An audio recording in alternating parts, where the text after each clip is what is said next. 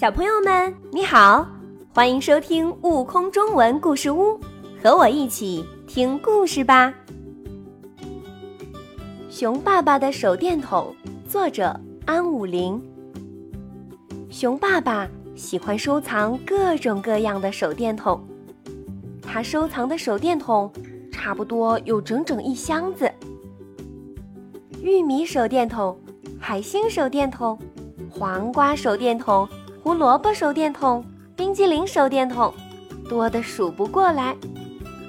一天，熊妈妈说：“我的手绢不见了。”熊爸爸马上说：“别着急，我能帮你找到。”熊爸爸从箱子里取出一只胡萝卜手电筒，啪嗒，手电筒光像一道橘色的阳光，照亮了床底。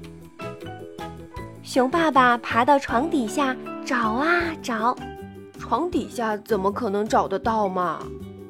熊妈妈奇怪地问。熊爸爸笑着说：“呵呵，难说哟。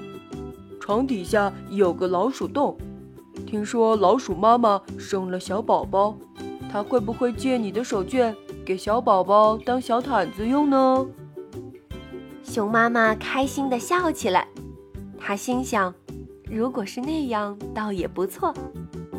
不过，手绢儿没找到，熊爸爸倒是在床底下找到了自己的剃须刀。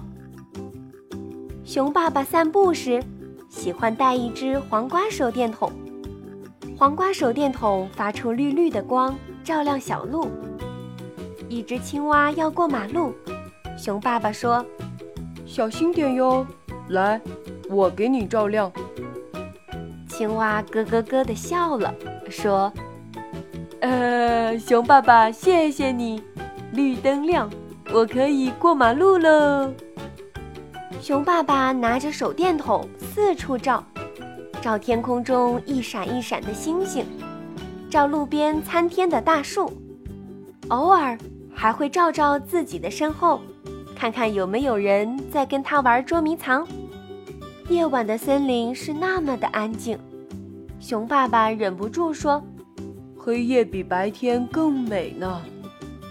要是有一只萤火虫飞来，说不定它会说：‘来来来，我给你照亮。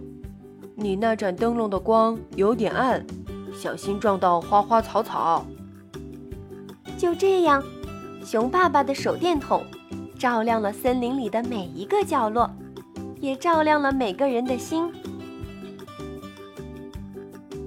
更多精彩有趣的故事，请关注订阅“悟空中文故事屋”账号，快来听故事吧！